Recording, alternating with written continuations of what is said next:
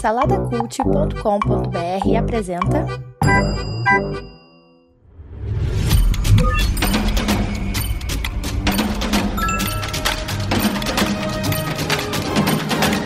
Bicicletas Voadoras.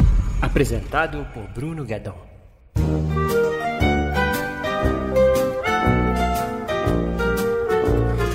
Toy Story 4.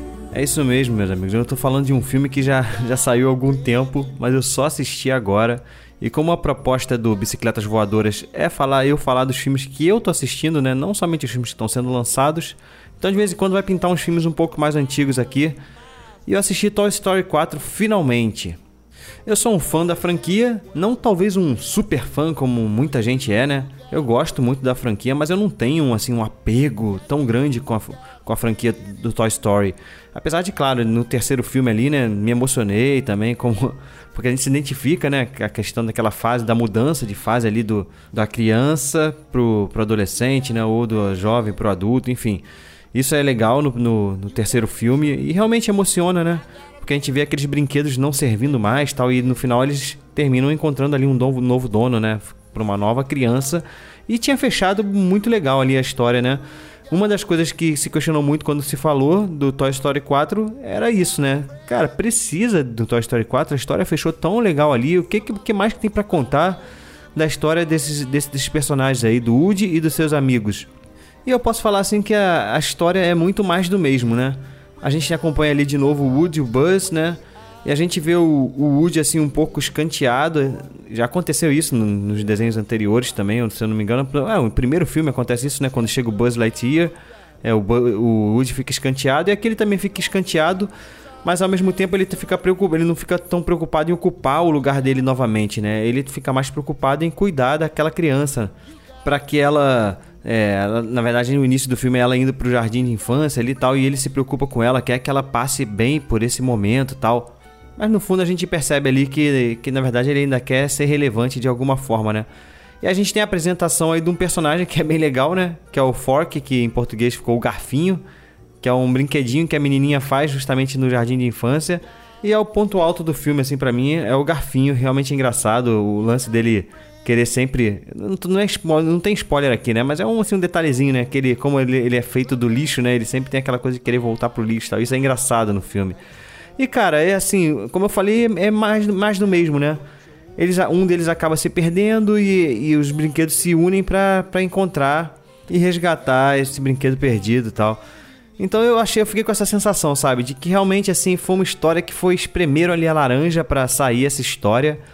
Tem um final que, assim, eu achei um pouco anticlimático, sabe? Já, já, já tinha terminado legal ali o primeiro filme, o primeiro não, o terceiro, né? terminou legal, ainda terminou dando um sentido para esses personagens, sabe? Assim, eles já, ainda eram brinquedos na, na mão de uma nova criança tal, era bonito, né? E aqui o final eles arriscam por um caminho que, sei lá, cara, eu, eu não curti muito não. Tem uma cena emocionante ali no final, claro que tem, né? Um, uma emoção ali. Não vou falar, vou segurar aqui a onda. Mas assim, o, a resolução mesmo, acho que, sei lá, eu não gostei tanto disso não. Eu sei que o filme, na época, foi bastante elogiado, na época que saiu, muitas críticas positivas tal. Não sei se pela empolgação né, e pelo respeito à franquia, né? As pessoas talvez respeitem muito a franquia. E eh, colocaram assim, nota 5, nota 4 e tal. Ainda não, há, não é um filme ruim, tá? Apesar de eu estar falando isso tudo aqui agora, não é um filme ruim, não é uma animação ruim. Ainda assim é legal, né? Porque, cara, são, é legal acompanhar esses personagens.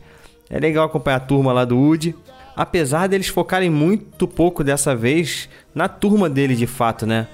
Do cachorrinho lá, do cabeça de batata, do porquinho, essa galera do Rex, né? Eles praticamente são coadjuvantes do coadjuvantes aqui nesse filme. A Jessie tem um destaque um pouquinho maior. O Buzz eles forçam para inserir ele na, na, aventura principal, mas ele fica ali também meio deslocado. Enfim, e aí tem os personagens novos, né? Que é o Garfinho. É, eles trazem de volta a Betty que era, eles chamam de Boo, né, em inglês, mas em português acho que é Betty, que era a namoradinha do Woody lá, né, que acho que, se não me engano, no segundo ou no terceiro filme ela quase não aparece. Eles trazem ela de volta. Enfim, e a gente acompanha a jornada do, do Woody, né, ele tentando resgatar esse, esse brinquedo que se perdeu e ao mesmo tempo também tentando encontrar um sentido para a vida dele agora, que ele é um brinquedo velho já, né, escanteado, como eu falei no início do filme, que é algo que a gente já viu nos, nos filmes anteriores. Então, mas ainda assim, é uma animação legal, é bem feito, é gostoso assistir. Mas assim, não vou dar uma nota absurda, sabe? Eu acho que é um filme bom. Eu vou dar um, dois, três para Toy Story 4. Ainda assim é legal. Assiste aí, vocês vão curtir. Eu tenho que manter aqui a minha, a minha fama de estar tá gostando de tudo, né? Não posso dar nota baixa para nada, mas seria uma covardia minha dar uma nota baixa para esse filme. Eu só acho realmente que foi totalmente desnecessário, sabe? E, e deu para perceber que não tinha muito, não tem muito mais o que espremer dessa franquia, eu acredito. É aquilo ali mesmo, cara, que a gente já viu, os dramas da, da infância tal, e da, da adolescência, dessa, dessa transição, já foram todos tratados no outro, nos outros filmes. Aqui virou apenas uma aventura genérica e tentando mostrar um pouco mais o lado do brinquedo, né? Agora deles de se aceitarem como obsoletos, talvez, né? Enfim, é isso, gente. Espero que vocês tenham gostado.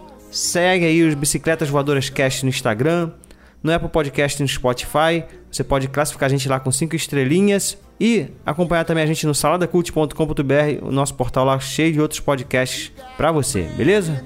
Até a próxima. Fui.